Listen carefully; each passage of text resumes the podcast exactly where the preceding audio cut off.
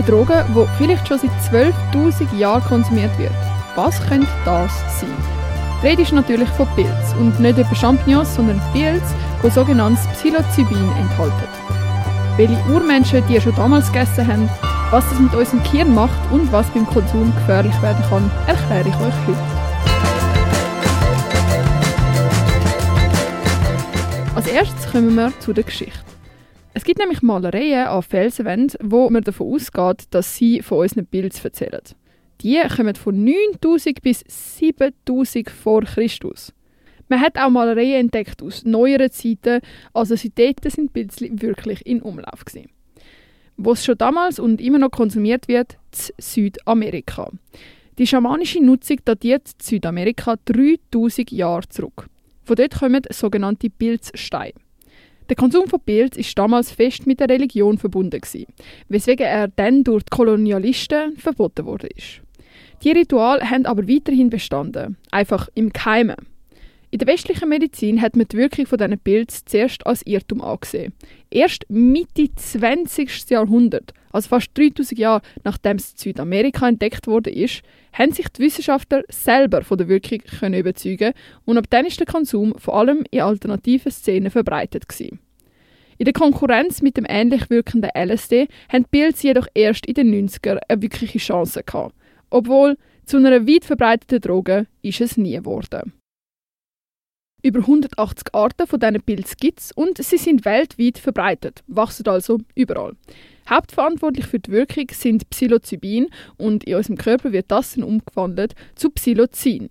In unserem Gehirn dockt letzteres an die 5-HT-Rezeptoren an. Dort, wo sonst Serotonin seine Wirkung vermittelt. Dort fungiert das Psilocin als Partialagonist, weil es gar nicht so unähnlich ist zum Serotonin. Was ist denn jetzt schon wieder ein Partialagonist?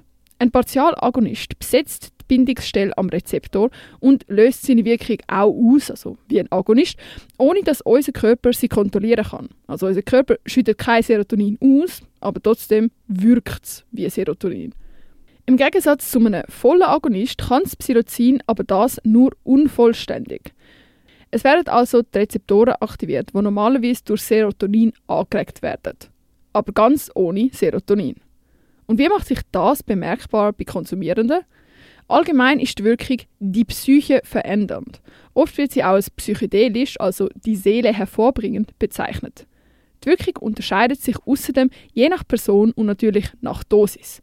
Positive Effekte sind beispielsweise Euphorie, Lachdrang, kreativer, philosophischer Gedanken- und Ideenfluss, assoziative Lockerung, verwunderliche Wahrnehmung.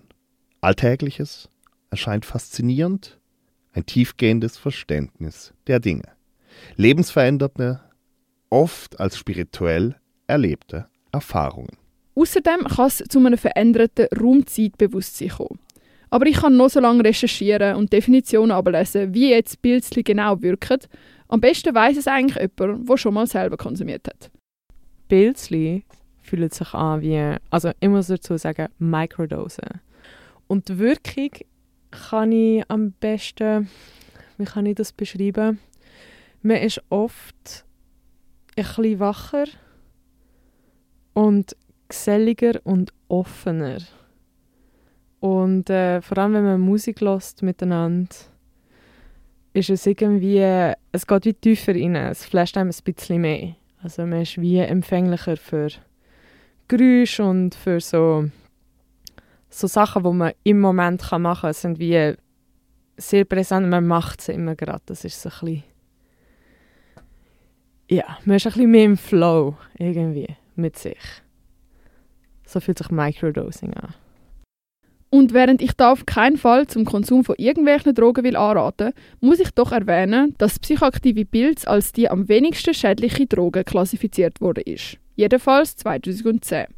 Weil im Gegensatz zu anderen Drogen macht sie erstens nicht abhängig und es gibt sehr wenig körperliche Risiken. Es kann sich zwar eine Toleranz entwickeln, wenn an mehreren Tagen hintereinander konsumiert wird, die verschwindet jedoch relativ schnell wieder. Außerdem kann man eigentlich nicht überdosieren. Es ist also sehr unwahrscheinlich, dass es durch Psilocin selber zum Tod kommt. Aber es gibt trotzdem beachtenswerte psychische Risiken, weshalb der Konsum auf keinen Fall verharmlost werden sollte. Beispielsweise können Angststörungen oder Panikattacken vorkommen. Im schlimmsten Fall kann es sogar zu HPPD, Hallucinogen Persisting Perception Disorder, kommen. Betroffene haben immer wieder Flashbacks, Pseudohalluzinationen. Das heißt so viel wie, sie wissen zwar selber, dass sie halluzinieren, aber können nicht aus dem Zustand raus, obwohl der eigentliche Drogenrausch schon lange vorbei ist.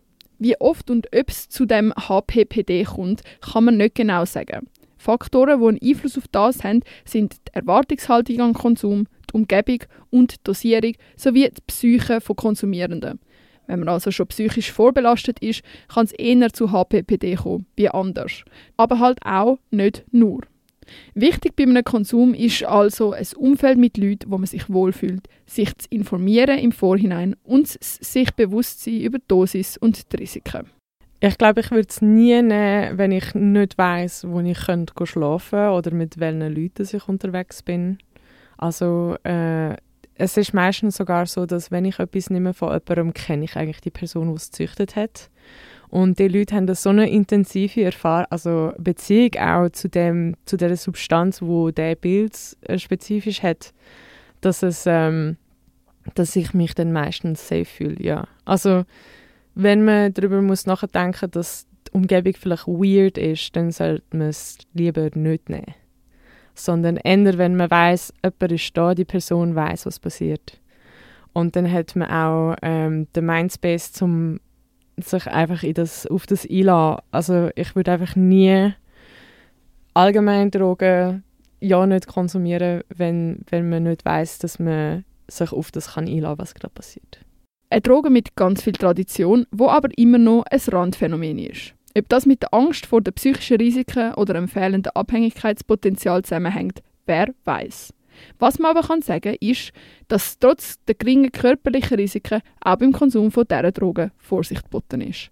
Wenn ihr anwesend sind bei einem Bad- oder Horrortrip von einer Person, die psychoaktive Pilze konsumiert hat, dann versucht mit denen ganz ruhig zu reden, helfen bei der gleichmäßigen Atmung und versuchen Sicherheit auszustrahlen, dass sich die Person möglichst wohl kann fühlen.